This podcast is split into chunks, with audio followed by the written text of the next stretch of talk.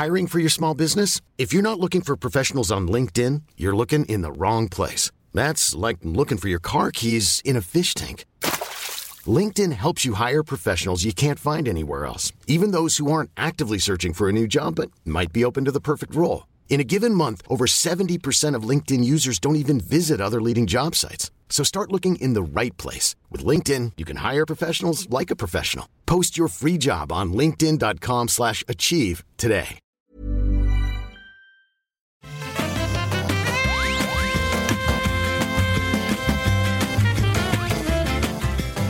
Tous et bienvenue sur le rendez-vous jeu. C'est l'émission où on vous résume toute l'actu du jeu vidéo, les PC, les abonnements, les consoles, les manettes, les fanboys, les fangirls. C'est le numéro 192. On est en juillet 2021. Je suis Patrick Béja. Je suis avec euh, l'éminent, le séminent J.K. Loret.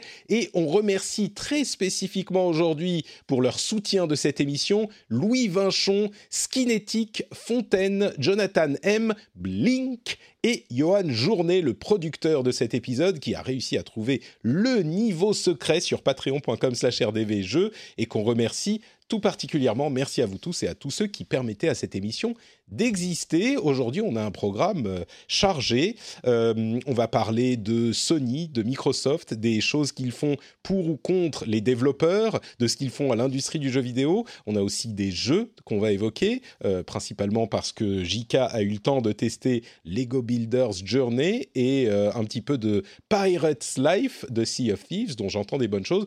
On aura d'autres petites choses à évoquer également. Et je termine en disant qu'en after show, après l'émission, pour les auditeurs qui ont euh, accès au podcast privé, c'est-à-dire ceux qui soutiennent l'émission, on va peut-être avoir une petite discussion entre les fans et les fanboys. Euh, J'ai été sur Twitter et j'en ai eu marre du sujet Video Games, qui en fait, on peut suivre des sujets, je ne sais pas si vous saviez, sur Twitter. C'est tellement plein de fanboys, de débilos, c'est insupportable et ça m'a fait réfléchir à quelle est la différence entre un fan et un fanboy, quelle est la limite. Il y aura peut-être une conversation intéressante à avoir dans l'after show. Euh, bonjour Jika, est-ce que tu es un fan ou un fanboy, toi? Oh non, juste euh, fanboy, non. Je, je, crois, je crois que c'est. Non, non, fan, oui, peut-être. Mais. Euh, même peut-être, t'es même pas sûr de fan. Très bien. Ça va, t'es en forme? dépend, Tu survis à, à la dark solisation de la parentalité avec un, un deuxième euh, rejeton bah, à gérer? Ouais. on va dire que ouais, oui, oui, on survit, on survit pas, pas trop mal. Écoute, euh, ça se passe, euh, ça se passe plutôt, ça se passe de mieux en mieux à vrai dire. Enfin, ça fait qu'un mois, donc euh, tu vois, je, ce soir, je vais peut-être pouvoir sortir à le cinéma, oh tu vois, ce genre de, genre de truc wow, assez, assez, assez fou. Et, mais non, non, bah, surtout là, j'ai un mois, j'ai un mois, j'ai un mois, j'ai un mois et demi de vacances qui m'attendent d'ici, d'ici deux semaines là, donc j'ai bien Ouh, hâte. Sympa. Sympa, sympa. Les vacances Ouais. avec les deux enfants, euh, je te trouve bien, courageux. Bien courageux. Euh, Euh, oui, bah, il faut. euh, bah écoute, merci en tout cas de revenir, euh, de revenir dans l'émission après euh, la, la naissance Ah bah ça m'a manqué. C'est eh ben, c'est- toi qui nous a manqué, Jika. Grand, grand plaisir de te retrouver. Et puis, on a un programme sympathique. On va commencer avec une histoire un peu... euh, Oula, je fais bouger la, webcam en faisant bouger le bureau, pardon. Euh, euh, je- J'espère que la chatroom ne m'en tiendra pas rigueur. Évidemment, on est en live sur Twitch à midi, le jeudi midi, comme tous les jeudis midi.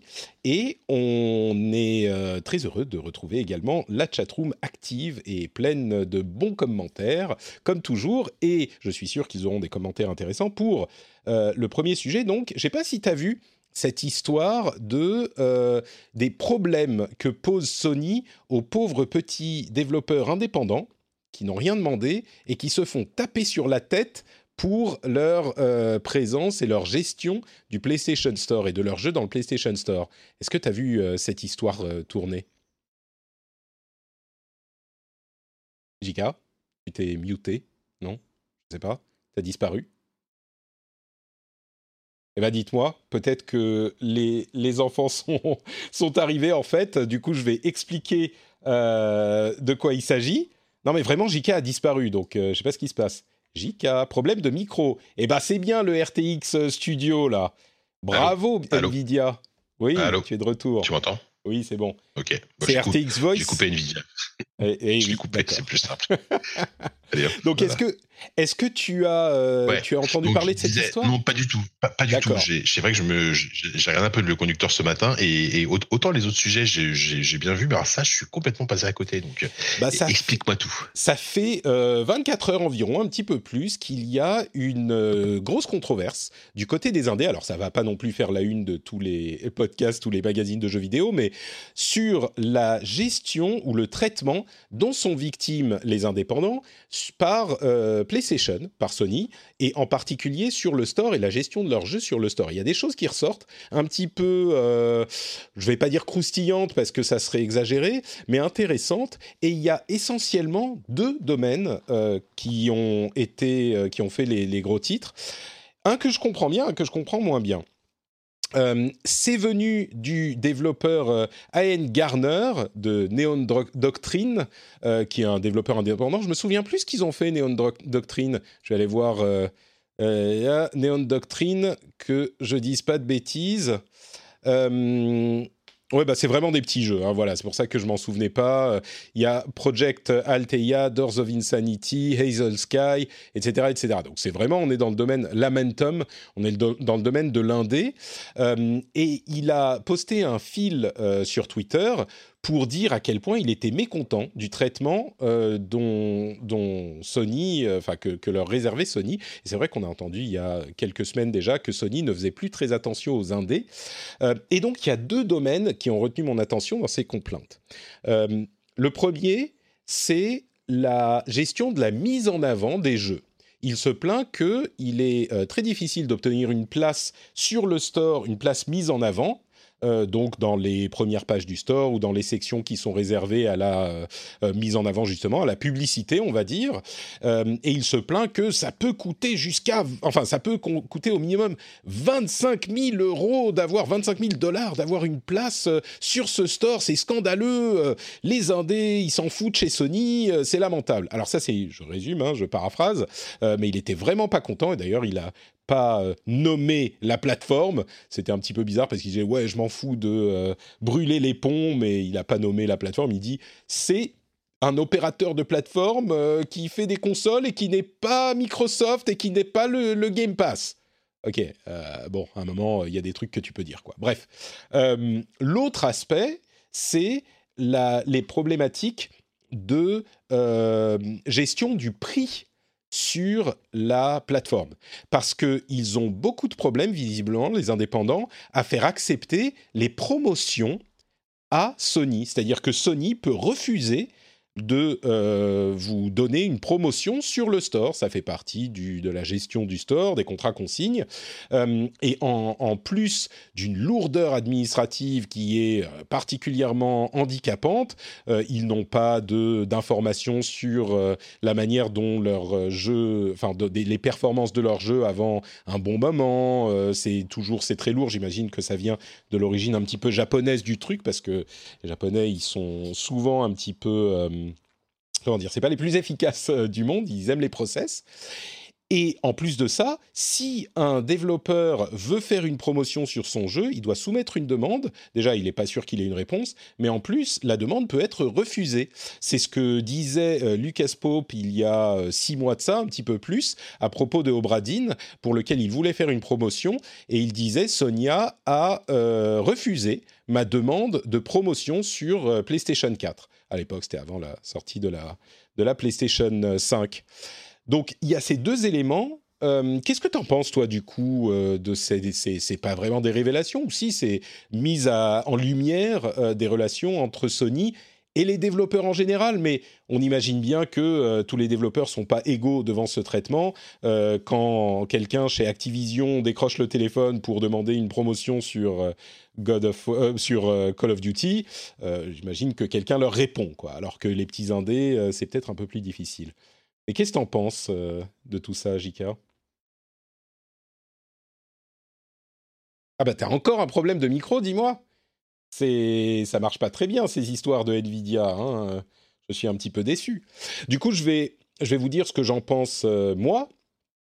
Euh, je trouve que autant la question de la promotion, je peux comprendre que ça soit euh, vraiment frustrant. Pardon, de la promotion, c'est-à-dire de la demande de promotion. On veut mettre son jeu à moins 20, moins 30, moins 40%.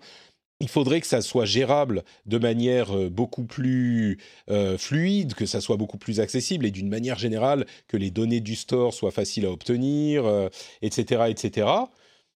Et autant la question de on veut mettre notre jeu en avant. Ah bah te revoilà, oui. Je sais pas ce qui s'est passé.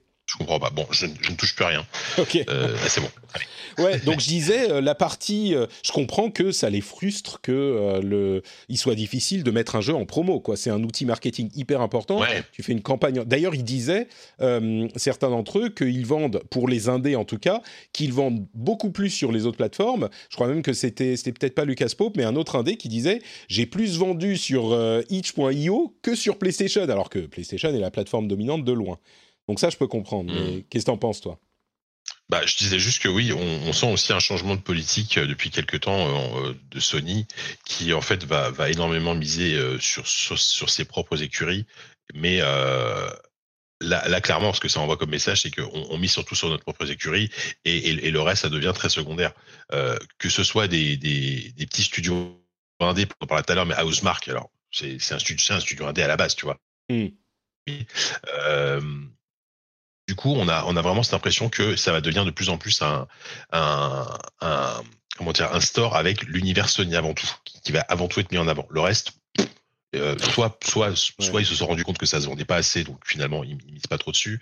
Euh, tu vois, on, sent vraiment que il y a vraiment des, des, des, des, décisions qui ont été prises dans ce sens-là.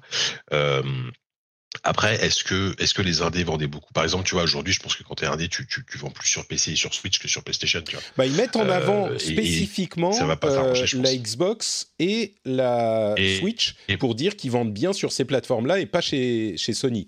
Donc, euh, c'est pas que le, le, PC, tu vois. Oui, que, enfin oui, le PC, c'est vrai qu'il est très très connoté indé, mais mais mais voilà, donc du coup, c'est c'est pas forcément étonnant par rapport à tout, tout, tout, ce qui a été vu, tout ce qui a été fait récemment, tu vois, le démantèlement des studios, etc., ce genre de trucs. Ça, je, trouve que ça va dans ce sens-là. Euh, c'est assez cohérent finalement avec euh, avec, euh, avec, avec cette nouvelle politique qui est peut-être un peu dommage parce que mine de rien, Sony quand même euh, à l'époque de la PS4 et de la PS3, ils, mettaient vachement en avant, euh, notamment à leurs conférences à l'E3, etc., des, des, des, des, productions indé, des jeux d'Evolver. Je me souviens, tu voyais, je sais plus, c'était Hotline Miami, Hotline Miami 2, je crois, qu'on les avait vus pour la première fois euh, ah, à l'E3. Gros programme indé, c'est sûr. Ouais. Ils avaient un énorme programme indé. Il y, a, y, a, aussi Shuei, bah, aujourd'hui, je crois que c'est Shuei Yoshida qui était qui est, en charge de gérer les indés chez. bah oui, c'est ça, c'est que Shuei Yoshida était en charge de, de tout l'écosystème. Et puis il a été en, quelque sorte relégué à gérer les indés seulement, qu'il aime beaucoup. Mais oui, c'était. Ah oui, mais bon, euh, quand on voit ça, c'est ça en fait. En fait, le, Yoshida, euh, t'as l'impression que c'est une, une, sorte de mise au placard progressive. Mm. Euh, tu vois, on, il, gérait tout ce qui était Worldwide Studio, c'est ça, il me semble avant. Et euh, maintenant, il gère les indés. Alors peut-être que c'est lui qui voulait, mais sauf que derrière, si, si, si et ce serait étonnant que, que, que ces décisions-là viennent de Yoshida, tu vois. Donc euh, ouais, je sais pas. Moi, je crois que c'est un petit peu. Je, je comprends le procès de le le, store est antédéluvien et c'est trop administratif et c'est compliqué d'obtenir une promo. Ça, je pense que c'est assez inacceptable. Il faudrait que tu puisses, euh, tu dis, à moins qu'il y ait un problème euh, dont on n'est pas conscient, dont les, que les développeurs abuseraient pour, euh, je sais pas, faire des, des arnaques avec des promos, j'en sais rien. Mais il faudrait au minimum que tu puisses dire, bon, bah, de telle date à telle date, mon jeu est à moins 20, moins 30, moins 40%, et que tu puisses décider toi-même. Bon, après, c'est Sony qui gère et c'est eux qui veulent, c'est leur store, c'est eux qui font comme ils veulent. Mais je comprends que ça soit frustrant pour les indés. À côté de ça, je trouve que euh, Sony a les indés sur sa plateforme, euh, il les montre dans leurs conférences. Euh, je suis pas. Je, pense qu'ils font, ils se concentrent sur ce qu'ils peuvent faire de mieux. ils ont quand même un énorme mastodonte euh, en face avec Microsoft qui a des moyens monumentaux par rapport à eux, euh, et puis Nintendo qui, a remonté la pente en partie euh, avec les indés, et les, les, jeux indés, de fait, généralement, les gens qui ont une PlayStation et une Switch, ils ont tendance à les prendre sur Switch parce qu'ils tournent bien et ils sont portables en plus. Je comprends qui se disent ok, c'est pas ce qu'on fait de mieux. Nous, on va se concentrer sur les gros jeux. On a des ressources limitées, donc on va faire ça. Je pense que quand même, il serait pas, ça serait pas volé de se dire bon, on va moderniser un petit peu notre infrastructure et notre administration pour les indés.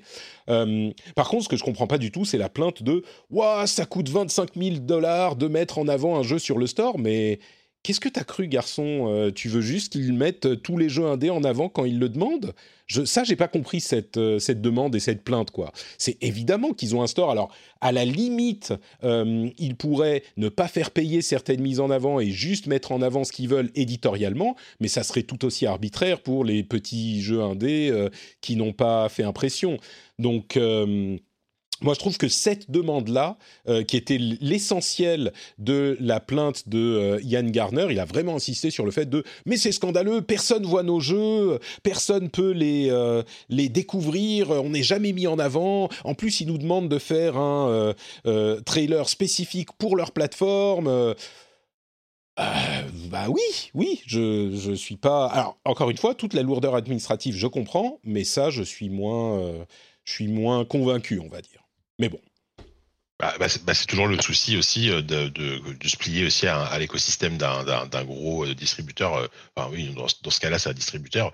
Euh, c'est c'est le. On peut entendre la même chose du côté d'Apple ou de Google ou de ou même de Steam, tu vois. Donc il, il, faut se plier à des règles. Des fois, les règles peuvent sembler injustes. Ça, ça, c'est possible. Mais mais c'est vrai qu'il faut il faut faire avec quoi. C'est ça. Et parfois, il y en a qui peuvent effectivement être injustes, mais euh, à ce moment, on parle de ces règles-là. Là, je ne pense pas qu'il soit injuste que mmh. Sony dise, pour vous mettre en avant sur le store, qui est la plus grosse euh, euh, force de visibilité qu'on a sur notre console, bah oui, c'est pas. Enfin, je comprends que ça soit pas gratuit, quoi. Et que je suis sûr que Activision, ils sortent. on parlait de jusqu'à 200 000 dollars. Je suis sûr qu'ils sortent 200 000 dollars pour mettre en avant Call of Duty à la sortie, etc. C'est enfin c'est un magasin et, et voilà. Bref, bon. Ou alors, il pourrait dire non, bah, on fait que des mises en avant éditoriales. Il pourrait, mais ça, c'est pas pour ça que tous ces indés se retrouveraient avec plus de visibilité, je pense. Bref, voilà pour cette petite partie euh, controverse que je voulais évoquer. Il y a aussi une série de news euh, du côté de chez Sony et puis une série de news du côté de chez euh, Microsoft Ghost of Tsushima Director's Cut qui est apparu dans la base de données de l'ISRB, l'équivalent du euh, PEGI aux États-Unis. Donc il pourrait y avoir un Ghost of Tsushima Director's Cut qui pourrait arriver bientôt. On sait qu'il y a une conférence Sony qui est rumeurisée depuis quoi Ça fait des semaines, depuis le début de l'E3, qu'on entend que ça va peut-être arriver bientôt.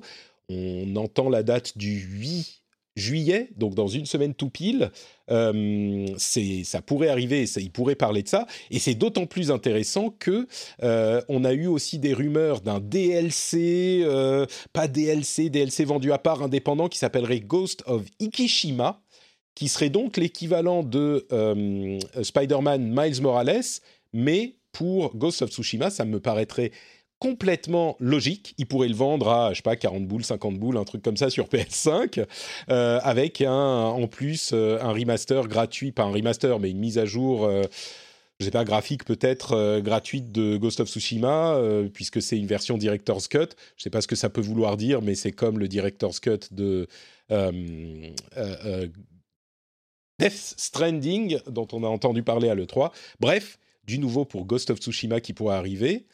Euh, Sony a également annoncé le rachat de Housemark, les développeurs de Resogun à l'époque de la PlayStation 4 et euh, très notablement Returnal euh, il y a quelques mois de ça. Et on a même eu un petit fail de la part du Twitter japonais, je crois, ou du blog japonais, où ils ont publié une image non pas avec Housemark, mais avec Bluepoint, le logo de Bluepoint, Bluepoint qui est le remaker favori de euh, la plateforme Sony. Ils ont refait tout un tas de jeux. Euh, je crois que c'est eux qui avaient fait euh, Shadow of the Colossus, Demon's Souls, enfin tout cela qui était super bien remasterisé. Et donc, il n'est pas du tout impossible qu'ils soient les prochains, mais ces deux acquisitions, enfin en tout cas une confirmée qui est intéressante. On peut parler du, du reste après, mais déjà sur ces deux points, euh, j'imagine que ça t'emplit de joie? Ouais, enfin oui, ah, honnêtement, après quand, quand Enfin, moi, les rachats de studios, quand, quand les deux parties sont contentes et que ça profite à un petit studio et qui va profiter de plus de moyens, j'espère que ce sera le cas, notamment pour Housemark. Oh, pour pour euh, l'emplissement de joie, je parlais surtout de Ghost of Ikishima que tu dois attendre avec impatience. Bah moi Ghost of Tsushima j'y ai peu joué donc j'ai pas euh, je, voilà c'est d'un intérêt euh, je, relativement relativement relatif qui ne veut rien dire. Euh, cela dit ce que ce que tu cites alors tu la, la comparaison avec Miles Morales elle est intéressante parce que moi je trouve que tu vois typiquement Miles Morales je trouve que c'est une super expérience c'est presque pour moi, euh, aujourd'hui, en tant que joueur, je trouve ça mieux et, et ça me correspond, ça correspond plus à ce que j'attends d'un jeu euh, que le Spider-Man d'origine. C'est, c'est deux fois moins long, c'est beaucoup plus resserré. Tu vois, en termes d'intrigue, ça, ça, ça, ça s'éparpille pas. Tu t'ennuies pas une seule seconde. Et, et, j'aime beaucoup la, la, proposition d'un Miles Morales justement qui va me proposer un, condensé euh, d'un open world sans, sans, sans, les à côté un peu chiants. Et c'est pourquoi pas on, peut imaginer un truc comme ça pour Ghost of Tsushima qui pourrait du coup du coup vachement me plaire. Quoi. Complètement, complètement. Euh, c'est vrai que moi, ça me rappelle euh, First Light. Tu te souviens de euh, Infamous Second Son qui a vu un DLC indépendant? Qui s'appelait First Light C'était exactement ça. C'était une 15, hmm. même pas, enfin, je sais pas, 5-6 heures, quelque chose comme ça. Donc un peu moins long. C'est le même studio en plus. Ouais. Hmm. c'est vrai. oui, c'est vrai, carrément, carrément. J'avais, j'avais adoré cette expérience alors que je m'étais un petit peu perdu dans Second Son. Euh, hmm. Et, et c'est vrai que ça pourrait être un petit peu la même chose. Moi, je vais aussi me jeter dessus. Je t'avoue que Ghost of Tsushima, il s'éparpillait beaucoup, hein, c'est, c'est vrai. Mais donc oui, pour le rachat de le rachat de Housemark, euh, bah on le sentait venir. Hein, je crois que c'était sur la sortie. C'est la suite logique. Hein. Ouais, ouais c'est vraiment la suite logique. Euh, a priori, Returnal est un succès critique. J'imagine que c'est un succès public aussi, parce que de toute façon, les, les, les joueurs qui sont sur PS5, ils n'ont pas beaucoup grand chose à se mettre sous la dent. Et en plus, c'est un, vraiment un bon jeu, donc euh, voilà.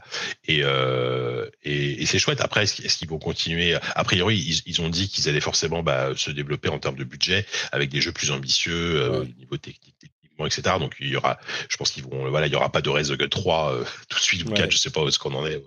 On peut imaginer qu'ils auront un peu euh, plus de moyens. J'aimerais bien aussi quand même qu'ils restent sur des jeux, on va dire double A, euh, pour que les, studios Sony aient différents types de production.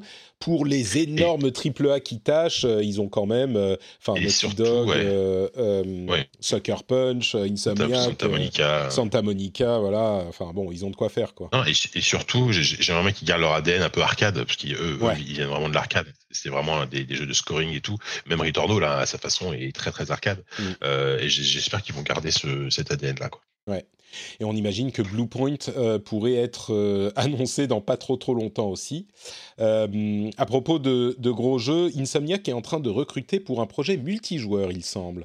Ça, ça serait, ça pourrait être. Je serais curieux de voir ce qu'ils peuvent faire Insomniac avec un multijoueur. Sachant que c'est pas du tout un studio qui est, spécialisé en multi. Enfin, D'aucuns se, prennent à rêver d'une version euh, multijoueur de Sunset Overdrive, par exemple. Euh, on peut imaginer. Euh, Sachant que. Alors, il y en avait dans le premier. C'était une exclu Xbox, effectivement. Il y en avait un, multi, un mode multijoueur dans le premier, mais peut-être un développement un petit peu plus poussé, ou on ne sait pas, on verra. De toute façon, Sony se concentre sur le, sur le solo, mais ça ne veut pas dire qu'ils ne peuvent pas, comme l'ont dit certains, qu'ils ne peuvent pas tenter des choses aussi sur le multi, évidemment. Quoi. Et puis, en conclusion, chez, chez Sony, il y a les jeux du PlayStation Plus de euh, ce mois-ci, qui encore une fois contrastent euh, lourdement avec les jeux Xbox Live Gold euh, de ce mois-ci. Enfin, du, oui, on est en juillet, donc de ce mois-ci. Cette année, pardon, ce mois-ci sur PlayStation, on peut compter sur Black Ops 4 sur PlayStation 4 et A Plague Tale Innocence sur PlayStation 5. Je crois que c'est comme ça que c'est divisé. Euh, il y a aussi un autre, un ou deux autres jeux sur PlayStation 4, mais qui sont peut-être moins importants. Euh, c'est quand même un énorme morceau, Black Ops 4. Moi, je vous avoue que je suis surpris de le voir débarquer. Il fait partie de ces jeux que, pour lesquels j'hésitais à me lancer et enfin l'acheter. Et là, je vais pouvoir le tester. Je suis bien content de me faire euh, quelques heures peut-être de Black Ops 4, de la campagne euh, euh, bien, folle. Parce qu'il y a, parce qu'il n'y a, pas de campagne sur Black Ops 4, justement. Ça avait été reproché à l'époque, c'est un jeu 100% multi. Ah, je me trompe pas, bah, du coup, je m'en fous, c'est celui de l'année dernière. Enfin, de l'année. Oui, ah, c'est pas celui de l'année dernière. Tu confonds avec Cold War qui est sorti l'année dernière. C'est ça. C'est ah, encore, c'est encore, encore, oh là là. Mais oui, ah oui non, il, est, il, est, pas, il, est pas, terrible, hein, Black Ops 4. Ok, bon bah je retire ce que j'ai dit. On t'a PlayStation, Eh oui. c'est lamentable. Surtout que euh, A Plague Tale Innocence, il est uniquement sur PlayStation 5, c'est ça? Ou alors il est sur Alors, PlayStation je, 4 je, je t'avoue que je, je comprends pas parce que à la base c'est un jeu PS4, donc peut-être Ouais. il va peut-être y avoir une mise à jour donc, en next gen, ce serait plutôt bien. Il y a effectivement. je vois pas pourquoi tu pourrais pas y jouer sur PS4. Quoi. Euh, bah, c'est la politique de Sony. Il te l'offre si tu as une PlayStation 5. Voilà. C'est pour les gens. Bon après pour, pour les chanceux qui ont réussi à en avoir une. Plague Tale, c'est Gotti, hein, c'est bah, c'était mon Gotti euh, l'année dernière, il y a deux ans, je Ouais. sais plus. Euh, En plus, il y a toute une euh, non, non, controverse avec qui va avoir droit avec- à l'update PS5 ou pas. Si tu l'as eu dans le euh, PS Plus, tu vas pas avoir droit à l'update jeu. PS5. Comme- si comme tu l'as euh, acheté, Final tu peux. Fantasy VII Remake, ouais. Exactement. Euh, À voir, ouais. Non, si, attends, si, si, Final Fantasy VII. Ah oui, si tu l'as, c'est ça, exactement, c'est le même, le même système. Si tu l'as eu gratuitement, t'as pas droit à l'update. Euh, si tu l'as pas eu gratuitement, si tu l'as acheté, évidemment, tu as droit à l'update. Donc voilà, bien fait pour vous. Euh, mais il n'empêche, ça contraste quand même un petit peu, même avec le fait que c'est Black Ops 4 et pas Cold War. Ça contraste un peu avec euh, les jeux Xbox Live Gold et ça nous permet de, pa- de passer à la section euh, Microsoft. Euh, les jeux Xbox Live Gold, il y a comme toujours quatre jeux, deux PlayStation, Xbox 360 et deux Xbox One. Planète Alpha, ouais. Rock of Ages 3, Je connais pas. Make and Break. Mhm. Conquer Live and Reloaded et Midway Arcade Origins. Voilà les quatre jeux du Xbox Ouais. Live Gold. Je crois qu'en fait, euh, si tu réarranges les lettres des noms de tous ces jeux, euh, ça te fait une phrase qui est euh, Eh les gars, vous voudriez pas vous abonner au Game Pass plutôt? Je crois que c'est ça en fait le message euh, secret, tu vois. Oui, non, clairement. Enfin, on, on se demande pourquoi. D'ailleurs, enfin, on se demande pourquoi ils continuent à, à faire cette offre-là, parce que légalement enfin- il faut, euh, tu vois, c'est ils sont obligés, ça Ouais, fait mais à un moment donné, moche, je pense qu'ils vont, ils vont, ils vont, surtout, ils vont arrêter l'offre Xbox Live. Il y aura une offre unique qui sera le Game Pass avec tout dedans, et puis, euh, et puis basta, et puis ciao, quoi. Enfin, Bah non, pas, parce que le Game je- Pass, le, le Xbox Live, il coûte 60 euros par an et le Game Pass, il est au minimum à 120. Donc, ils peuvent pas vraiment s'en débarrasser. C'est un boulet qu'ils ont au pied. Et euh, maintenant, il y a déjà tous les jeux free-to-play qui n'ont plus besoin du Game Pass. Enfin, ils sont, pardon, du, du Xbox Live. Ils sont en train hein. d'en réduire la valeur de manière sensible. Et à mon avis, on verra plus jamais un jeu acclamé dans le Xbox Live Gold. Ce qui, bon, euh, n'est pas finalement si grave que ça. Euh, moi, je trouve que c'est tout à fait compréhensible parce que le Game Pass est tellement incroyable. Euh, ils ont d'ailleurs fait une série d'annonces sur le Game Pass et je vais conclure euh, cette petite partie en, par- en parlant de Dark Alliance, Dungeons and Dragons Dark Alliance, auquel j'ai rejoué un petit peu, mais ils ont annoncé avec le lancement de euh, Windows 11 que le Xbox Game Pass est inclus, construit dans Windows 11. Il y a plein de euh, bénéfices pour le jeu vidéo dans Windows 11, comme le Auto HDR, qui HDRifie les jeux qui n'étaient pas prévus pour. Euh, le Direct Storage, vous savez, le Direct Storage, c'est le fait de pouvoir accéder, envoyer les euh, éléments du jeu, les éléments graphiques du jeu directement dans la RAM de la carte mémoire sans passer par euh, la RAM basique et en bypassant les processus qui ralentissent tout. C'est un petit peu ce qui fait que la Xbox et la PlayStation sont aussi rapides qu'elles le sont pour ces aspects-là. Bref, tout ça sera inclus. Le, logiciel Xbox sera inclus dans Windows euh, 11, mais revu. Le store est revu. Le Game Pass est intégré directement sans avoir besoin de télécharger, machin. Il le pousse à fond y compris dans Windows 11. En plus de ça, euh, le streaming euh, du Game Pass est euh, désormais sur des Xbox série X. C'était sur des Xbox One avant, il est sorti de bêta, donc tous les abonnés Xbox euh, Game Pass Ultimate ont accès au streaming dans les 22 pays euh, qui, sont inclus dedans. Euh, on a accès au streaming sur PC, sur mobile, même sur iOS en passant par le site web. Et on est sur des Xbox Series X et plus des Xbox One. C'est totalement l'offensive massive et d'une part, c'est super d'avoir les jeux sur euh, Xbox Series X plutôt que Xbox One parce que ça affecte les temps de chargement, la qualité graphique, etc. Enfin, c'est accessible, euh, les jeux Xbox Series X accessibles de partout. Même si vous n'avez pas réussi à trouver une série X, si vous avez euh, une connexion correcte, bah, vous vous abonnez au Game Pass et au Game Pass Ultimate, bah, vous avez accès aux jeux en version série X. Alors, il n'y a pas beaucoup de jeux exclusifs sur les séries X, mais quand même, c'est les versions série X. et puis en plus de ça, il y a quand même un aspect qui est important, c'est que la plateforme de Microsoft en gaming, c'est vraiment plus la Xbox, c'est le Game Pass et il est disponible partout. Alors Windows 11 n'est pas encore arrivé, il va arriver en, fin d'année et on va dire que d'ici un ou deux ans, il sera suffisamment largement répandu pour que ça soit intéressant, au-delà du fait que le store en lui-même de Windows va être revu pour être plus facile à gérer pour les développeurs de jeux et même les plateformes comme Steam ou euh, Epic Game Store, etc. pourront être sur le store, ça fera des stores dans les stores, mais c'est pas le plus important. Il va y avoir une quantité de machines qui sont entre guillemets éligible au Game Pass qui va c'est déjà le cas. Le pire, c'est que tu as déjà la possibilité de l'avoir avec n'importe quel navigateur. Donc c'est déjà le cas. Mais intégrer plus profondément dans Windows, ça va euh, en, le rendre encore plus attractif, je pense. La prochaine étape, ça serait d'avoir le streaming dans les Xbox elles-mêmes. Et donc, euh, tu pourras choisir de télécharger ou de streamer un jeu. Enfin, c'est vraiment un gros, gros morceau pour moi, quoi.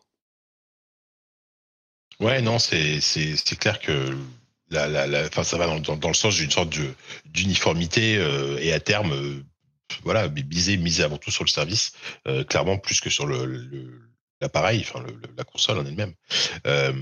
après, moi, pour le moment, j'ai des, des réticences sur la, sur la qualité de, du streaming, malheureusement. Enfin, de, ce que j'en ai testé jusqu'à présent. Alors, j'ai pas encore testé les jeux en Series X, je sais pas si ça change grand chose, mais il y avait quand même une latence qui était pas très agréable. Enfin, c'était pas une expérience, euh, c'était loin d'être aussi euh, parfait. Enfin, c'était loin de d'égaler évidemment le, jeu en local. C'est pas encore parfait, quoi. Il y a, il y a encore du, il y a encore un peu de chemin, je pense. Euh, mais bon, ce genre, ce genre de truc ne peut aller qu'en s'améliorant de toute façon, normalement. C'est intéressant que tu me dises que c'était. Tu avais toi aussi une petite latence parce que je l'ai ressenti chez moi. Euh, et je me demandais si c'était pas parce que les serveurs étaient un peu plus loin de moi que les serveurs euh, Stadia ou même euh, Shadow, euh, qui étaient ah bah, beaucoup plus réactifs. mais tu me confirmes que pour toi, qui est quand même à Paris, c'est la même chose. Pour... Chez Xbox, la latence est plus importante que chez Stadia, par exemple, pour toi. Bah oui, et je sais que je suis pas le seul à l'avoir constaté, tu vois, mais certains collègues chez, chez, chez JVcom, euh, c'est, pareil. Euh, clairement, tu vois, entre Shadow, Stadia et, le Game Pass, et même, euh, même comment ça s'appelle, GeForce Now. Ouais, GeForce Now qui est assez impeccable à ce niveau aussi. ouais, l'offre la plus sexy en termes d'offre, c'est le Game Pass, mais par contre, c'est aussi la moins performante en termes mm. de, qualité de, de, qualité de rendu, etc. Donc, il va falloir qu'ils se rattrapent ça. Et bon, si un jour ils arrivent au même niveau que les autres, au niveau technique, là, par contre, ouais, ils, auront un sacré argument. Bah, je t'avoue que moi, euh, j'ai testé, bah, justement, j'ai rejoué à euh, Dungeons and Dragons Dark Alliance euh, sur le Xbox bah, en streaming, juste pour voir ce que ça donnait maintenant que c'était sur Xbox Series X. Ça fonctionne très bien. Il y a effectivement une latence qui est plus importante. je crois qu'il faut préciser quand on dit ça, en tout cas de mon expérience, c'était sensible, mais ça ne ça n'empêchait pas de jouer, ça rendait pas le truc injouable. Ça restait jouable. Ouais. C'est, clairement un niveau où tu le sens et c'est pas très agréable en particulier sur les jeux où c'est important d'avoir une réactivité importante. Euh, mais ça restait jouable. J'ai joué, euh, je sais pas, une heure à euh, Dark Alliance et c'était parfaitement jouable.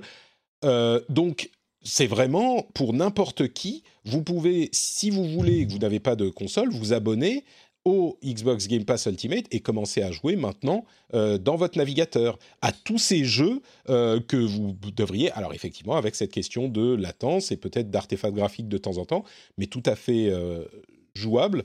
un petit mot sur Dark Alliance, du coup, c'est marrant parce que j'ai vu beaucoup de commentaires sur le jeu. Il est clairement un peu répétitif. On en parlait un peu la semaine dernière. Il y a beaucoup de gens qui l'ont vraiment massacré dans les reviews. Moi, je le trouve. Euh, c'est marrant parce que quand on l'a juste testé parce qu'il était inclus dans le Game Pass, forcément, on est beaucoup moins critique que si on avait dû payer 70 boules pour. je le trouve clairement, je l'aurais pas acheté et je recommanderais à personne de l'acheter de ce que j'en ai vu. mais en tant que distraction pour une ou deux heures, surtout si on est avec des potes, euh, je peux imaginer que ça soit genre marrant, même si on a peut-être d'autres choses plus cool à faire, on en parlera d'ailleurs tout à l'heure. Euh, mais c'est juste, c'est correct. Et il y avait des commentaires intéressants sur la manière dont ça affecte l'image du Game Pass. Est-ce que c'était une erreur pour Microsoft de l'inclure dans le Game Pass? Et je crois que ce qu'on pourrait imaginer qu'on se dit ah bah oui, mais du coup, tu vois, les jeux qui arrivent dans le Game Pass, c'est pas des jeux top, euh, c'est des jeux qu'ils ont eu un petit peu au rabais parce qu'ils savaient qu'ils se vendraient pas. évidemment, d'une part, c'est pas les seuls jeux qui sont inclus dans le Game Pass, hein, il y a aussi des gros gros trucs, on le dit assez.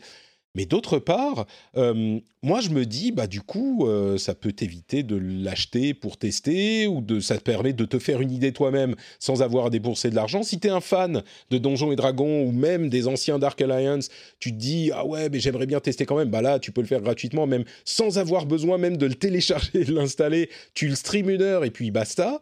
Euh, je trouve que, alors, il faudrait pas que tous les jeux soient de cet acabit, hein, évidemment mais je trouve que dans ce contexte, euh, moi, ça me gêne pas du tout par rapport au Game Pass. Au contraire, je me dis plutôt bon, bah j'ai pu le tester, euh, ça m'a fait passer une heure de ma vie et j'ai pas besoin d'y penser plus que ça parce qu'il est dans le Game Pass euh, justement. Et merci Game Pass pour ça, quoi. Je sais pas que si, ça te fait le même effet, toi ou... Oui, je suis d'accord. Enfin, je veux dire, c'est clair que s'il y a des gens qui commencent à se dire qui, qui, qui, que je ne devrais pas dans le Game Pass, c'est c'est des conneries. Enfin, on parle d'un, on parle pas d'un, d'un, étron euh, interstellaire, tu vois. C'est juste un jeu moyen, quoi. Euh, et surtout à côté de ça, comme tu dis, c'est un jeu moyen que tu peux tester gratos. Du coup, bah voilà, si ça te plaît, tant mieux. Et puis à côté de ça, je veux dire, là, je, là, je suis devant le, la liste du Game Pass. rien que tous les jeux Bethesda, là, t'as, t'as, je sais pas combien de de, de, de chefs-d'œuvre t'as Plague Tale, t'as, enfin voilà, il y a, y, a, y a, en fait, il y a, y a, tellement d'excellents jeux dans le Game Pass que euh, on, on, peut pas décemment se plaindre qu'il y ait euh, de temps en temps un jeu moyen qui débarque, tu vois. enfin, Ouais. Euh, donc euh, non, non, non, non, clairement, clairement. Je crois que si tout le catalogue commençait à euh, dériver vers le, le, le, jeu, tu sais, le l'occasion euh, du bac du, du, Leclerc du coin, bon bah évidemment, ça serait un peu compliqué, mais c'est loin d'être le cas. Donc je suis d'accord, je suis pas. Ah, il ne faudrait pas que ça se répète. Tous ne serait-ce que les jeux. Oui, voilà, et, et, je veux dire juste, euh, ne, ne serait-ce que les studios de Microsoft aujourd'hui donc euh, Bethesda inclus, rien qu'avec ces, cet ensemble de studios-là, ils ont la garantie d'avoir des, des, gros. Alors je dis pas que ce sera forcément tous des bons jeux, mais ce sera des grosses productions dans, dans tous les cas. Ouais. Donc euh, je veux dire euh, derrière, euh, derrière un, un, double A de temps en temps, euh, ça va, c'est pas ouais. la mort. Je crois qu'ils ont encore du chemin à parcourir, on va dire, avant que les gens commencent à se dire. Ouh là là, il y a Dark Alliance sur le Game Pass, je vais pas m'abonner, tu vois. Non. On est, on est, on ah bah oui, encore non, un, un petit. C'est évident. Ouais. Euh... Puis, et puis il y a aussi des jeux indés, tu vois. Dans, dans le Game Pass, il y a des jeux indés auxquels tu n'aurais pas forcément joué, genre Narita Boy, qui est, qui est super. Euh, récemment, il y a Backbone, qui est une sorte de, de jeu film noir, un peu de jeu d'aventure, ambiance film noir avec des animaux. Enfin, c'est des trucs auxquels tu n'aurais pas forcément pensé à jouer euh, hors, hors, en dehors du Game Pass. Quoi.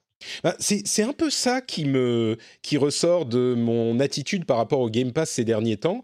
Euh, quand j'en parlais dans l'émission, souvent je me disais ah bah c'est cool parce que ça me donne l'occasion de jouer à des jeux que j'appelais les jeux passables. Vous voyez, euh, Game Pass passable, c'était pas des mmh. mauvais jeux, mais c'était des jeux euh, qui sont des petits jeux cool euh, que j'aimerais bien tester, mais pour lesquels j'ai pas vraiment envie de dépenser le prix complet parce que j'ai pas énormément de temps et j'ai pas énormément de, enfin j'ai pas, je suis pas sûr de vouloir y jouer plus que ça. Et donc c'est cool qu'ils soient sur le Game Pass comme ça, je veux les tester. Mais au-delà de ça, maintenant il y a une nouvelle catégorie de jeux qui commencent à rentrer dans le, dans le truc, qui sont aussi peut-être des jeux passables d'une autre manière, mais là pour le coup vraiment passables, c'est des jeux qui sont euh, des trucs que j'aurais jamais achetés, euh, garantis, et que je suis content euh, de tester quand même. Et peut-être même qu'ils sont mauvais, et que c'est des jeux que euh, si j'avais dû les payer, j'aurais été dégoûté, mais ça n'a pas d'importance parce que bah, ils sont inclus dans ce service que j'ai de toute façon et que j'aurai de toute façon même sans ces jeux-là. Donc c'est vraiment du bonus quoi.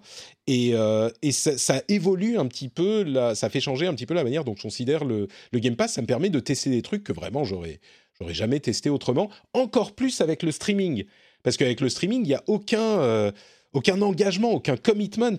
Tu es vraiment euh, devant ton PC, tu lances ton navigateur, tu fais OK, stream ce jeu. Alors ça prend plus longtemps que sur Stadia, ça prend 15 secondes au lieu de 5, OK et puis tu es en jeu, tu as ta manette connectée, tu y joues euh, euh, 10 minutes, 20 minutes, une heure si tu veux, et puis c'est fini, et tu en as retiré un certain plaisir pour 0 euros. Alors je schématise parce que bien sûr on paye le Game Pass, je trouve que c'est une, euh, une belle, euh, une, bonne expérience à avoir. quoi.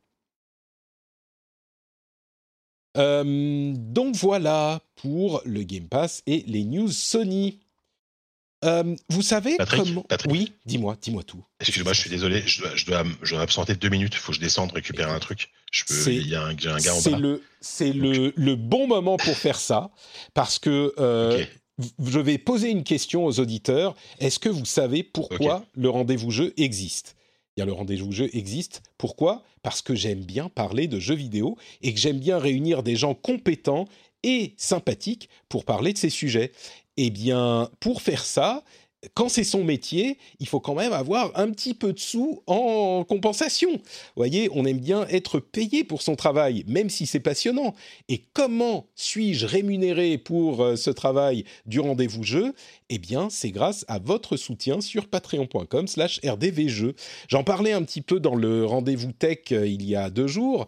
Euh, il y a beaucoup de podcasts en ce moment, il y a de plus en plus de podcasts et des podcasts euh, de gens euh, qui sont très sérieux, qui sont financés par euh, leur boîte de jeux vidéo, de leur leur comment dire leur organe de presse pour faire des podcasts en plus de leur euh, autres euh, de leurs autres tâches. Il y a des podcasts qui sont gérés par des grosses boîtes, etc. Et moi et d'autres, on est vraiment dans une attitude qui est très très différente. On est dans une attitude qui est euh, même dans une situation qui est vraiment de bah on est entre potes. Alors on est on, parle de ces sujets, j'espère avec une certaine compétence, mais on est juste des gens comme ça euh, qui font ce métier euh, avec euh, beaucoup d'amour et avec beaucoup de passion, mais on n'a personne derrière pour nous payer nos pattes. C'est les gens qui nous payent, et ben c'est vous, souvent dans ce type de- d'entreprise vraiment indépendante. Et c'est grâce à vous que on peut vous proposer les émissions comme ça, alors gratuitement dans la plupart des cas.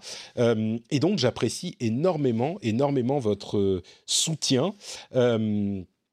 Et, je voudrais euh, vous encourager, si vous n'avez jamais considéré cette idée, peut-être que vous écoutez le podcast euh, les, tous les mois, toutes les semaines, euh, et vous avez jamais pensé, ah bah tiens, pourquoi est-ce que je deviendrais euh, patriote? Peut-être que ça vous dit rien, mais Posez-vous la question. Je pense que si vous écoutez depuis un moment, ça serait cool de votre part de vous dire est-ce que je, pense que cette émission vaut un petit euro de ma part Euh, Si la réponse est non, si vous pensez que ça vaut même pas un euro cette, euh, cette heure de distraction, j'espère, et d'information qu'on vous offre, bah pas de souci, vous pouvez continuer à écouter gratuitement. Si vous pensez ouais, allez, ça vaut bien un euro, vous pouvez aller sur patreon.com/slash rdvjeux et euh, vous vous abonner. Et en plus, vous aurez tous les bonus super cool qui sont détaillés sur le site en question. Donc, je vous encourage à aller y jeter un coup d'œil.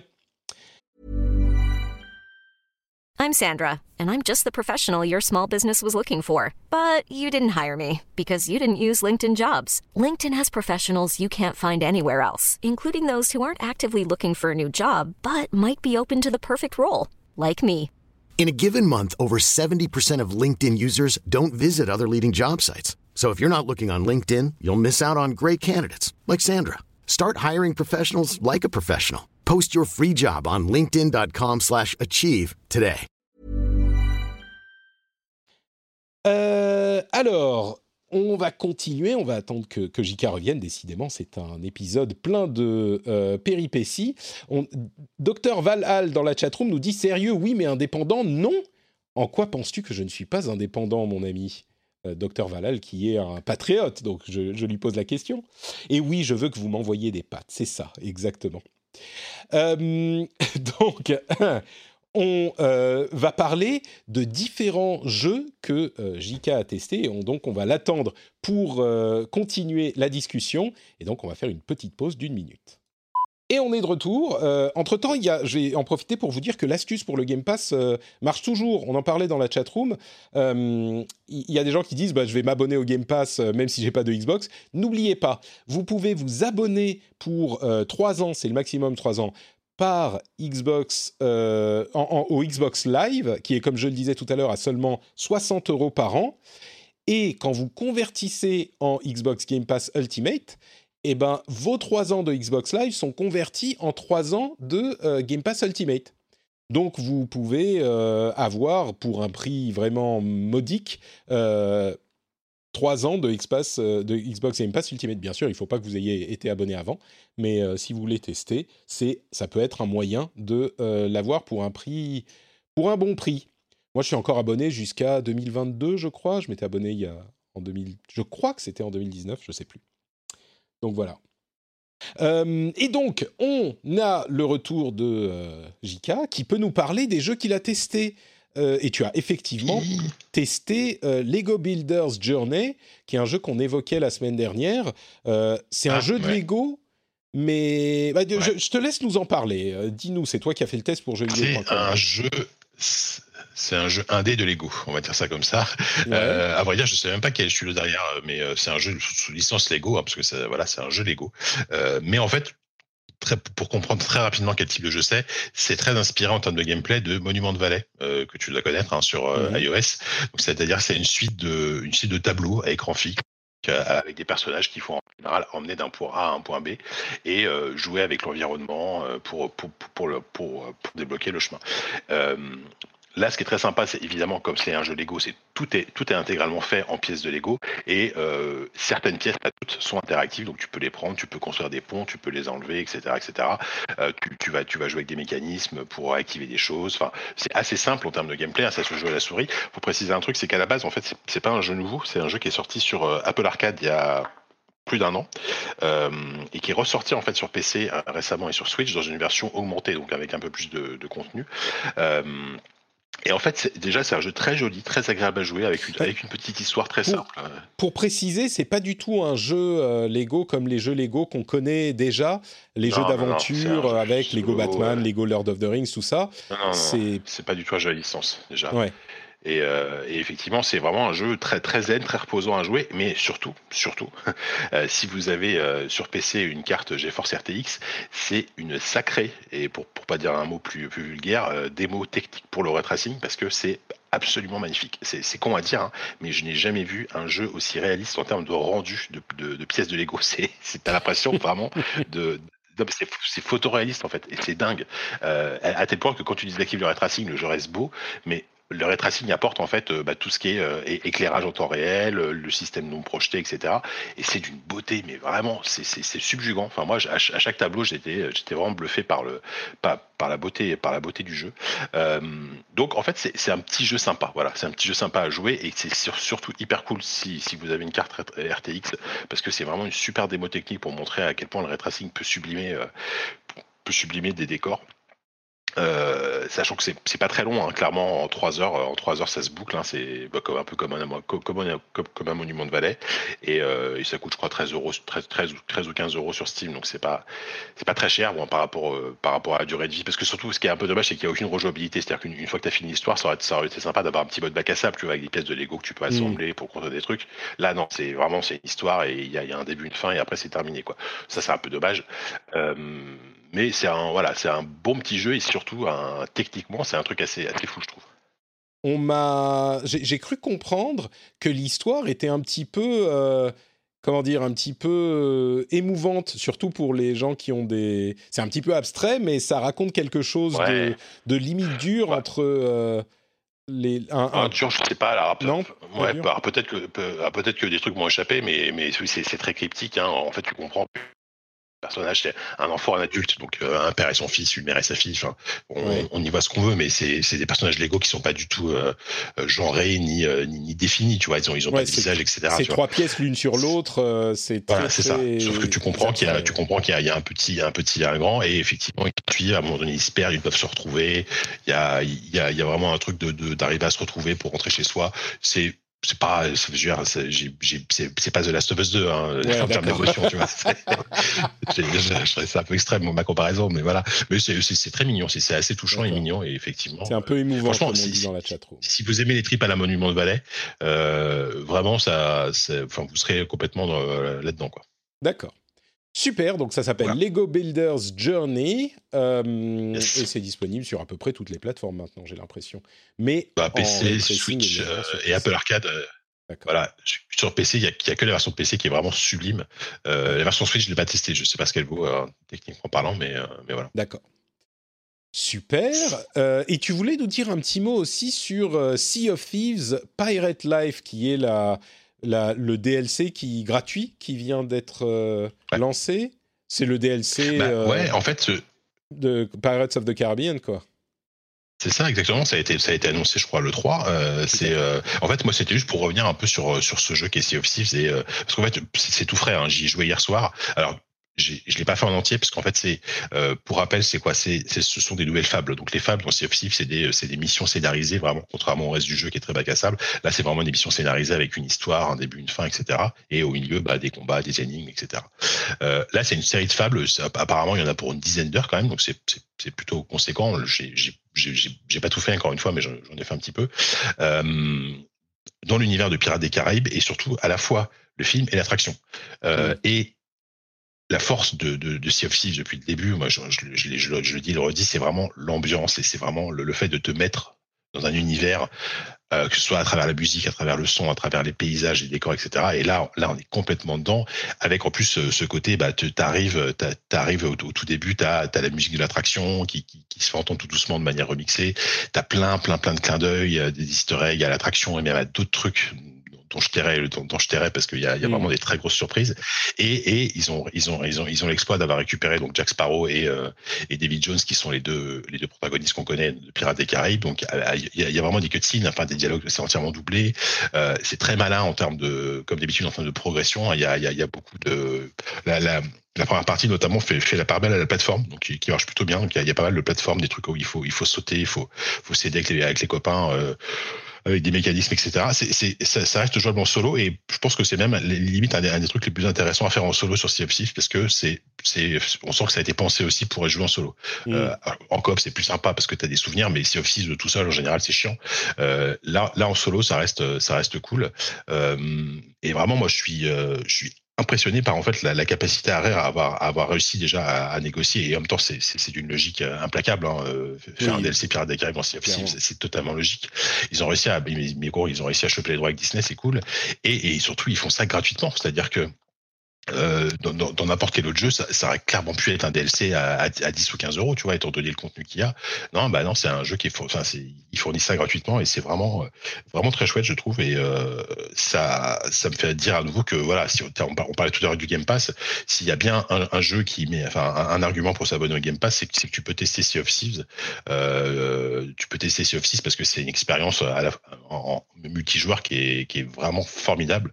C'est vraiment le truc. T'as, as en fait, moi, quand, quand je joue à Sea of Thieves et, en particulier à celui-là, c'est que j'ai vraiment l'impression d'être revenu à un, tu, sais, les gamins euh, dans, dans, dans la cour de récré qui, euh, mmh. qui s'inventent des histoires de pirates alors qu'ils sont sur un toboggan, tu vois, et que, et que, et avec les copains, et, euh, ils, sont, ils se font des bagarres avec des, avec des pneus alors, et des, balles de tennis. On aurait dit que moi, j'étais un bah, pirate et, ouais, ouais. Très fort. Sea of Thieves, c'est ça, quoi. C'est exactement ça, mais avec une, une, une réalisation absolument sublime, quoi. C'est, et c'est vraiment, tu t'évoquais le Game Pass, mais c'est pile ce genre. Moi, je me suis dit, ah bon, Sea of Thieves, j'ai envie de le tester, mais j'ai même pas hyper envie de l'installer, tu vois, c'est à ce point-là. Bah, je vais mmh. le lancer sur, euh, sur Game Pass, euh, sur le site en streaming, et tu testes un petit peu. Et si jamais tu trouves ça sympa et que tu dis, ah bah, je veux y jouer quand même en version super belle, bah, tu peux l'installer, reprendre la OTT sur ta Xbox ou même sur ton, mmh. sur ton PC, euh, et reprendre la OTT et continuer. Et tu me confirmes que cette, ce DLC, on peut le lancer dès le début du, du jeu. Alors, ouais, peut-être que t'es pas au courant. C'est extrêmement, c'est extrêmement bien fait justement. Euh, en fait, dès, dès, le menu principal, t'as euh, joué donc le mode, le mode classique, et là, t'as directement le, le DLC euh, Pirates des Caraïbes. Tu le lances, tu vas être transporté automatiquement à un endroit de la carte où tu peux lancer en fait le, le, premier chapitre. Peu, peu, importe ton niveau, enfin de toute façon il n'y a, a, pas de notion de niveau dans Sea of Thieves, donc tu, tu, tu, peux le lancer directement. Tu peux faire que ça en fait, tu peux même limite faire que ça, il y a aucun souci. Mm. D'accord. Bah écoute, euh, c'est hyper accessible encore un truc que j'ai envie de que j'ai envie de tester sur le Game Pass. C'est marrant, j'ai l'impression que maintenant toutes les deux semaines, euh, il y a deux ou trois semaines, euh, Loïc euh, Rallen nous parlait de Forza Horizon 4, qui d'ailleurs a annoncé qu'ils ils faisaient leur dernière update de contenu là ces semaines-ci. Mais il nous parlait de Forza Horizon 4, j'ai eu envie de lancer Forza Horizon 4. Là, tu nous parles de Sea of Thieves, j'ai envie de lancer Sea of Thieves. Et ils sont tous disponibles. Euh, le plus facilement du monde, simplement en lançant le euh, Game Pass sur mon, mon navigateur. Euh, c'est assez fou, quoi. Et à un moment, j'espère que je trouverai le temps de le faire. Donc voilà. Je vais juste dire un mot rapide sur une autre grosse sortie de la semaine qui est Mario Golf Super Rush. Euh, qui dans l'ensemble a l'air de pas avoir eu des excellentes reviews. Euh, alors nos amis de Game Cult ont été particulièrement sévères avec lui. Je crois qu'ils lui ont mis un, un, un 5, un 5 sur 10. Euh, mais bon, du coup, c'est, on va dire, pour Game Cult, en ligne avec les, les réactions que j'ai entendues. Il y a des gens qui trouvent ça sympa, mais dans l'ensemble, j'ai l'impression qu'il rate un petit peu le, le, la cible, euh, qu'il rate le, le, Il fait un sub-par, un, comment on dit Il est 3 au-dessus du par, un truc genre. Bref, je sais plus, ouais, la, la, blague de golf. Je connais pas, je, connais euh, pas le langage golfier des, golfistes. C'est ça. dans, dans l'ensemble, l'analyse de la plupart des gens, c'est que Nintendo a voulu faire un truc très party game euh, et que ça ne fonctionne pas euh, super bien. Et donc toute la partie euh, Battle Golf, Race Golf, je crois, Quick Golf, Speed Golf, fonctionne pas super bien au final, et que les mécaniques de golf elles-mêmes fonctionnent pas super bien non plus parce que c'est pas un jeu qui est très développé dans ce dans ce sens-là. Et j'ai vu beaucoup de gens qui j'ai vu beaucoup de gens qui disaient, qui regrettaient sans doute des, vieux, euh, des, vieux boomers, euh, qui regrettent le mode RPG de Mario Golf de l'époque, euh, de celui c'était Camelot, c'est ça, qui développait Mario Golf, Mario Golf à l'époque. et il y avait beaucoup de gens qui disaient, mais vous aviez déjà un mode super, c'était le mode RPG, pourquoi vous le réutilisez pas? Qu'est-ce que vous faites? À essayer de réinventer la roue. Et clairement, on a l'impression qu'ils ont voulu faire un truc party, comme bah, Mario Party qui s'est vendu à quoi? 15 millions d'unités, un truc comme ça. Mais, euh, mais bon, il y a des gens qui trouvent ça sympathique, mais clairement, personne ne le trouve euh, super réussi, quoi. Donc, euh, au mieux, c'est ouais, bon, c'est pas le jeu de l'année, mais ça va. Voilà. quelques news avant de conclure l'épisode. On parlait de jeux multiplayer tout à l'heure chez Sony. il semblerait que Remedy ait signé avec 505 Games pour faire une version multijoueur de Control, enfin une version multijoueur, une sorte de euh, euh, jeu dans l'univers de Control en multi. Et là, vous vous dites, je te vois venir, Jika, tu dis, ah, mais un jeu euh, compétitif dans l'univers de Control, moi, c'est vraiment pas pour moi. Eh bien, figure-toi que ça sera un jeu à 4 contre l'environnement. Encore un Left 4 Dead. Et là, Jika, tout à coup, ah, ton intérêt s'éveille. Disons que j'ose un demi sourcil, allez.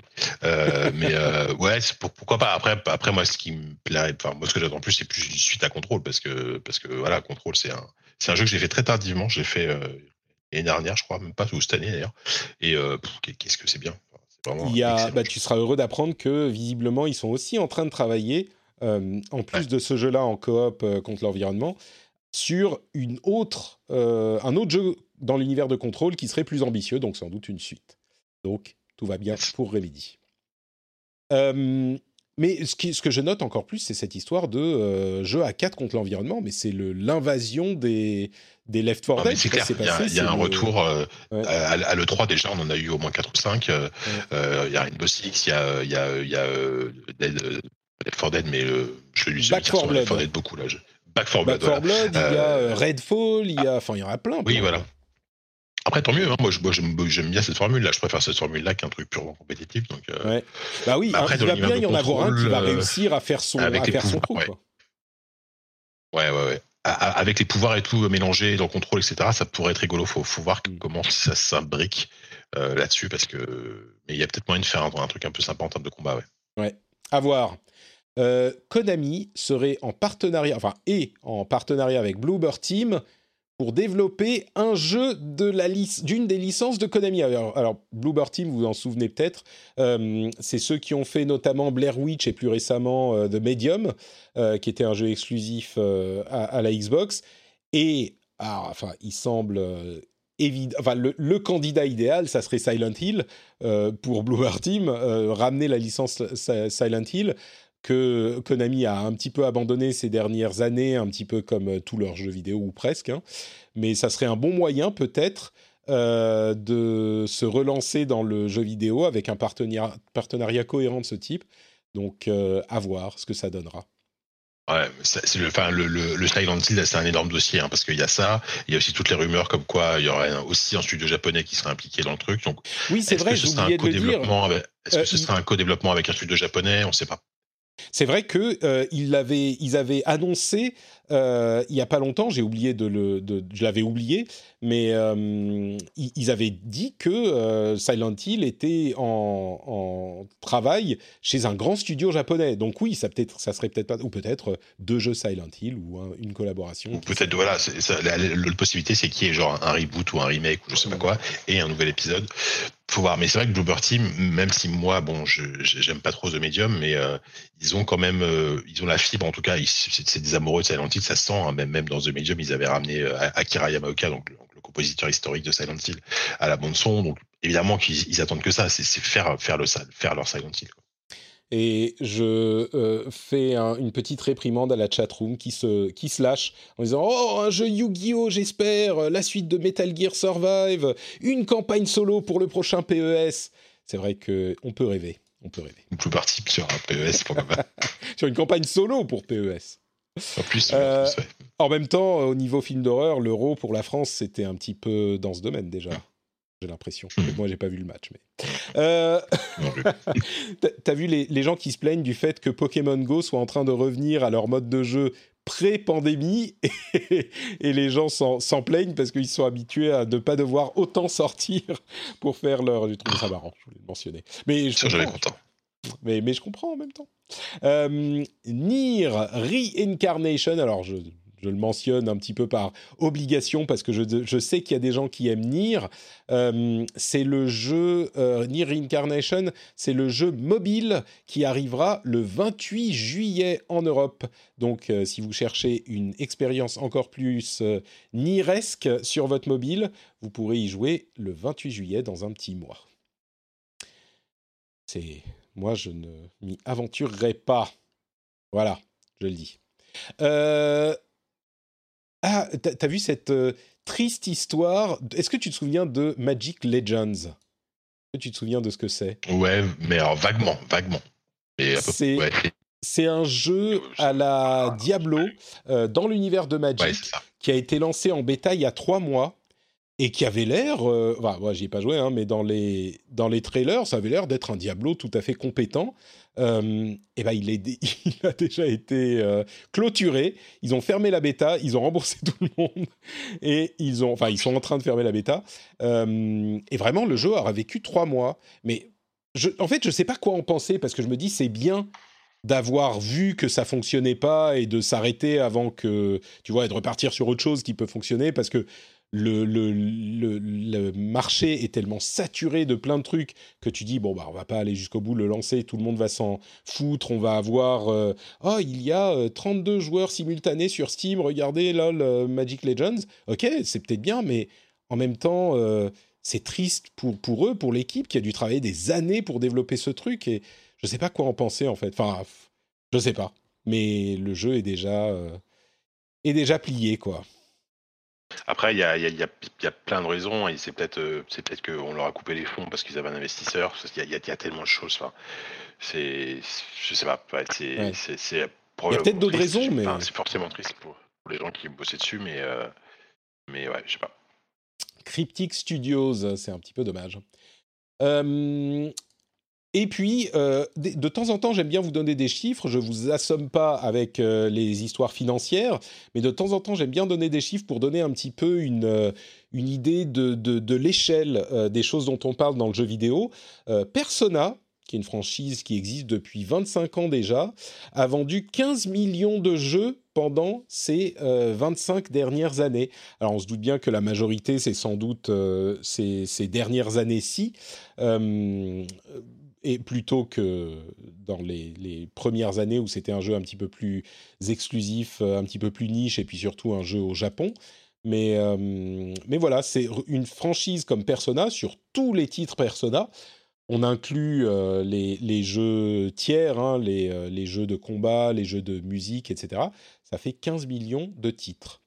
Donc quand on dit qu'il y a un jeu qui s'est vendu à, je crois que c'était Ghost of Tsushima, s'est vendu à 6 millions, je crois, quelque chose comme ça, vous voyez que c'est quand même euh, c'est des ampleurs euh, significatives quoi. Euh, et puis, en passant rapidement l'info que la Paris Games Week n'aura pas lieu cette année non plus, malheureusement. Ils reviendront l'année prochaine, mais ils ont estimé que les conditions n'étaient pas encore réunies en raison de la pandémie pour avoir une Paris Games Week digne de ce nom cette année. J'avoue que la Paris Games Week, contrairement à d'autres salon où on peut avoir des grosses annonces. La Paris Games Week, bon, il y avait Sony qui avait filé un petit coup de main au niveau des annonces de temps en temps, mais c'est tellement tard dans l'année, c'est en octobre généralement, que euh, c'est plus le moment de faire des annonces. Donc ça repose énormément sur euh, la présence physique. Euh, et donc en faire un événement numérique, ça n'aurait pas vraiment de sens. Donc je comprends que la décision a été prise dans l'incertitude de la situation dans laquelle on sera au début de l'automne, au milieu de l'automne. Donc, donc voilà, pas de Paris Games Week cette année. 2021, globalement, c'est encore une fois une année blanche à niveau salon. Il hein. euh, mm. faut, faut, faut, pas se leurrer. Hein. Ce sera, dans le meilleur des cas, euh, le, premier gros salon de l'année, ce sera le CES euh, en physique. Hein. ce sera le CES 2021 en janvier, en étant optimiste. Mais, mais c'est vrai que pour, les salons de jeux vidéo, ouais, c'est clairement c'est rendez-vous en 2022. Quoi. On est d'accord. Et puis, je ne sais pas si tu as vu cette histoire du mode pour The Witcher qui utilise des voix créées par une intelligence artificielle. Est-ce que tu as entendu parler de cette histoire? Non, pas du tout. Alors, euh, c'est un mode qui te donne une quête, euh, je ne sais pas, même pas si elle est très longue, qui s'appelle A Night to Remember. Et le développeur a créé une intelligence artificielle euh, avec la voix des participants originaux. Et voilà ce que ça donne. Release him. Now. I'm in a hurry and you're hiding behind a child. Ça, c'est une intelligence so live this time. I'm letting you. La vache. C'est pas mal. C'est pas mal, hein N'est-ce pas? I'll come back for you one day. You realize that, right? Après, c'est un peu monocorde au niveau du ton, mais... Euh... Alors, euh, c'est un type, euh, c'est un indépendant euh, qui a développé ça, et c'est marrant parce que ça a donné lieu à un article dans lequel les acteurs, les voice actors, c'est marrant parce que, alors autant sur cette voix en particulier qui a été entraînée sur le l'acteur, le, le voice actor de Geralt dans le jeu Bon, bah, clairement, enfin, c'est Doug Cockle. Clairement, lui, je comprends qu'il soit pas content parce qu'on utilise sa voix et en plus, on menace son boulot. Mais d'une manière générale, euh, les voix de qualité euh, créées par des intelligences artificielles, elles arrivent. Euh, elles arrivent et, et elles vont être utilisées. Et donc, encore une fois, au-delà de l'appropriation de la voix de ce type qui, je pense, a des ramifications légales qui, devront être explorées, donc je pense qu'il y a une problématique clairement dans le mode. Euh, mais les, les, voice actors ont commencé à s'exprimer sur Twitter et ailleurs en disant Oh, mais c'est dégueulasse, l'âme de l'art disparaît, ces machines qui viennent nous prendre notre travail, machin. Et, et c'est peut-être parce que je suis passionné de tech aussi, mais euh, alors je comprends la réaction et je comprends qu'il y a un petit peu un choc à un moment, mais plusieurs choses. D'une part, clairement, ça sera, euh, on aura toujours besoin d'acteurs pour euh, les, grosses voix et pour les gens qu'on devra payer. Il y aura des projets dans lesquels on fera ça proprement, même si euh, c'est possible de le faire avec des intelligences artificielles. D'autre part, bah, il y a des gens pour qui ça sera très pratique de pouvoir faire des voix euh, sans avoir à payer des acteurs et à refaire euh, des sessions d'enregistrement à chaque fois qu'ils veulent changer un truc, etc. Et donc, pour des développeurs de AA ou d'indépendants, je pense que ça va leur permettre d'intégrer des voix euh, de manière beaucoup plus simple. Et puis enfin, il y a un truc qui est bah, ça va arriver de toute façon, les gars. Hein. Euh, alors, c'est peut-être facile à dire de mon côté. Moi, je serais, serais peut-être pas très content quand ça arrivera pour remplacer les podcasteurs, euh, l'intelligence artificielle. Et c'est pour ça qu'il faut que je vous abreuve de mon humour euh, absolument impossible à recopier par un ordinateur. Mais ça va arriver, les gars. Et il faut vous préparer à ça. Dans le domaine du voice acting, en particulier dans le domaine du jeu vidéo, ça va arriver, c'est en train d'arriver, c'est même déjà là, comme on le voit avec ce mode, euh, c'est en train d'arriver. Donc vous pouvez euh, pleurer et taper des pieds, mais ça va pas changer la réalité. Donc le ton des acteurs euh, dans cet article m'a paru un petit peu je sais pas, c'était un petit peu genre, mais enfin les gars, faut vous réveiller quoi. C'est vraiment un truc qui va. C'est comme euh, bon, c'est l'exemple qu'on prend toujours, mais c'est comme les les je sais pas les conducteurs de calèche euh, qui se plaignent de l'arrivée des voitures au, début du siècle dernier. Tu vois, à un moment, euh, bah oui, ça va. C'est pas du tout la même chose parce que les acteurs ont toujours leur valeur, évidemment. Je suis pas en train du tout de nier la, la qualité du travail, mais dans certains aspects, ça va arriver quoi qu'il arrive. Donc bref, je voulais le mentionner. Ouais, après, ça, ça, va dépendre des domaines. Il y aura des domaines où ça va, on va attendre encore très longtemps avant d'avoir euh, euh, la qualité d'interprétation d'un d'un bon doublage ou ce genre de truc. Mais mais disons qu'entre entre un tu sais tu, sais l'époque des, des, jeux à, tout petit budget euh, souvent c'était des jeux allemands un truc comme ça qui avaient des doublages français absolument dégueulasses. Tu te dis bon tant qu'à faire autant le remplacer par une IA de toute façon vu la qualité du travail. Bon, voilà. Non mais c'est ça je pense que dans le cas je mais c'est je, suis moi enfin moi je suis moins disons que je, suis assez fataliste, je trouve, je trouve pas ça forcément. Enfin, je vois pas forcément ça d'un bon oeil non plus, mais euh, mais c'est vrai que c'est difficile de lutter contre, contre le progrès technologique. Mais par contre, après, avant que ça remplace complètement des acteurs, je pense qu'il va falloir un bon bout de temps quand même. Ah bah ça, ça n'arrivera, euh, je pense, euh, oui, on n'y est pas du tout, quoi. Peut-être dans 20 ans, j'en sais rien, mais on n'y est pas du tout avant que ça remplace tous les acteurs, c'est clair. Mais par contre, ça offre des possibilités. Je pense que ça, c'est un aspect qu'on n'évoque pas souvent. Ça offre des possibilités à des petits développeurs d'augmenter la qualité et la valeur de production de leurs jeux. Euh, et c'est le, le, le chemin que prend euh, toute l'industrie et les outils de développement. Aujourd'hui, un petit indé peut développer des jeux d'une qualité invraisemblable grâce à ces outils, notamment dans certains cas grâce à l'intelligence artificielle et au deep learning.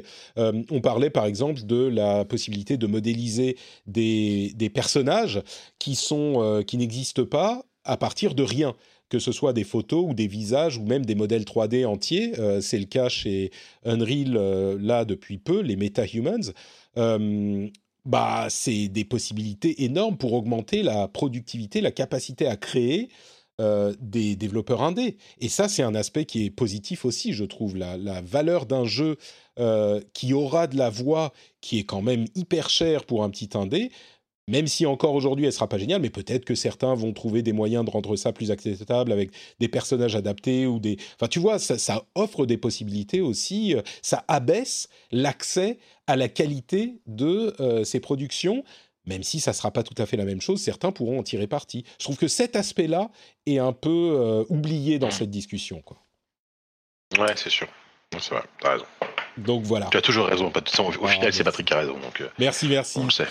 eh bien, écoute, euh, ma dernière euh, recommandation, ça sera si vous êtes, si vous avez accès aux émissions de Game Cult, vous pourriez aller voir le dernier épisode de Gaijin Dash leur, émission euh, consacrée à l'actualité japonaise.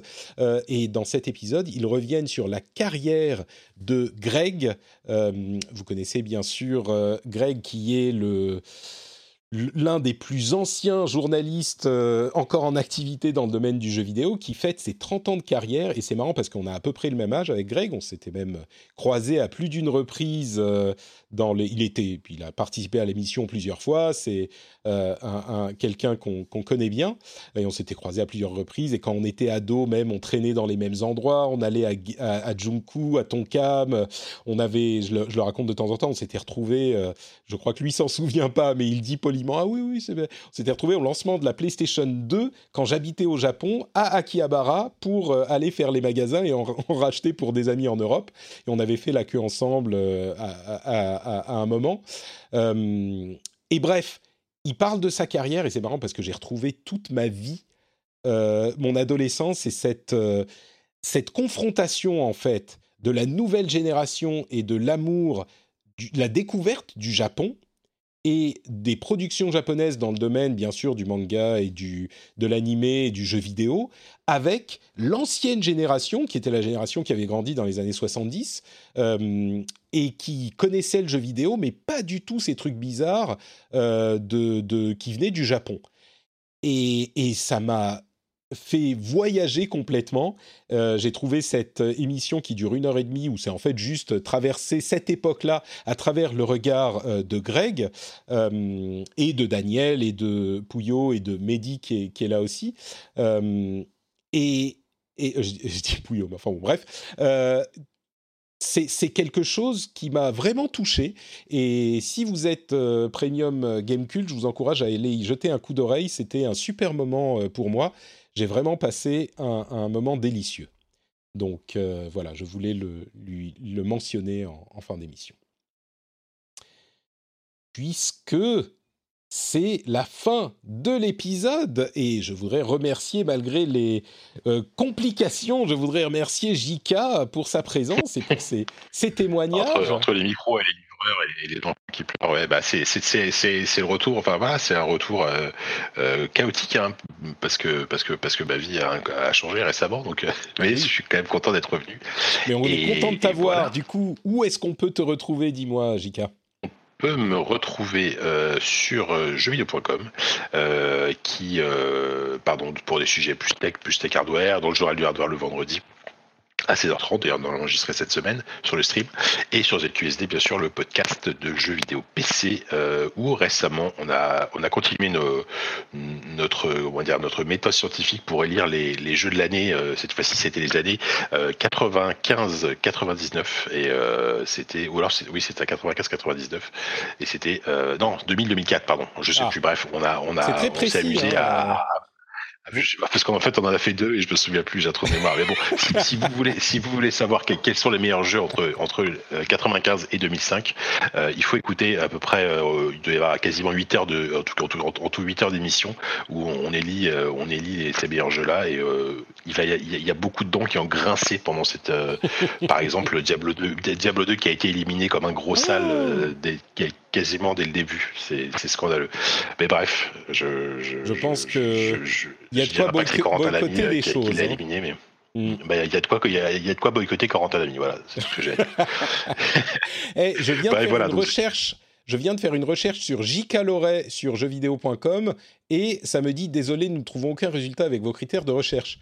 Je suis un Parce que je m'appelle JK sur euh, jeuxvideo.com. Juste JK, G-I-K-A Ouais, non, c'est même plus compliqué que c'est avec deux I et deux, A parce que JK c'était déjà pris comme pseudo. Donc c'est JK avec deux I et deux A. Ouais, D'accord. Ah bon, bah voilà, ah, il y a des choses qui arrivent. Je suis quasiment introuvable. ok, bon, bah voilà. au moins, on pourra savoir euh, comment solder cet été l'iPhone, enfin, comment acheter un iPhone soldé 64 Go puisque son prix a chuté hier. Bon à savoir. Voilà. Et bien sûr, euh, le ZQSD euh, pour aller pester contre les choix de ces villes podcasteurs dans leurs meilleurs jeux euh, des années qui se sont écoulées. pour ma part, c'est NotePatrick sur Twitter, Facebook et Instagram. Vous pouvez aussi me retrouver sur notepatrick.com où vous trouvez tous les liens vers tout ce que je fais. Vous pouvez notamment voir euh, les liens vers Super Laser Punch, où on parle avec notre ami Johan de toutes les, euh, toutes les séries et les films du Marvel Cinematic Universe. On vient d'enregistrer l'épisode où on parle de Loki épisode 4. Il sera publié euh, sans doute au moment où vous écouterez ce podcast. Donc pour vous abonner, vous allez sur notrepatrick.com et c'est très pratique. Il y a des, petites, des petits boutons où vous appuyez et ça vous prend directement, ça vous emmène dans l'app de podcast que vous utilisez, euh, directement au niveau de, du podcast en question. Donc euh, si vous cliquez par exemple, vous utilisez au hasard Podcast Addict sur euh, Android, ou eh ben, vous cliquez sur le petit bouton Podcast Addict dans la section Super Laser Punch, ça vous emmène directement là-bas. Vous n'avez plus qu'à euh, cliquer sur vous abonner. C'est hyper pratique. Vous avez aussi le lien vers bah, euh, le compte Twitch si vous voulez nous suivre tous les jeudis midi et les mardis midi pour le rendez-vous tech. Et le euh, lien vers le Discord si vous voulez parler avec nous de toutes ces belles aventures. Et puis bien sûr, le lien vers le Patreon du rendez-vous jeu où vous pouvez soutenir l'émission et on apprécie énormément votre soutien. C'est tout pour l'épisode classique. On va euh, laisser partir JK et puis se retrouver avec les patriotes pour parler de fans et de fanboys pour l'after show. Si vous êtes patriote et que vous avez accès au, euh, à l'épisode étendu, on se retrouve tout de suite. Sinon, je vous donne rendez-vous dans une petite semaine. Ciao à tous et à toutes.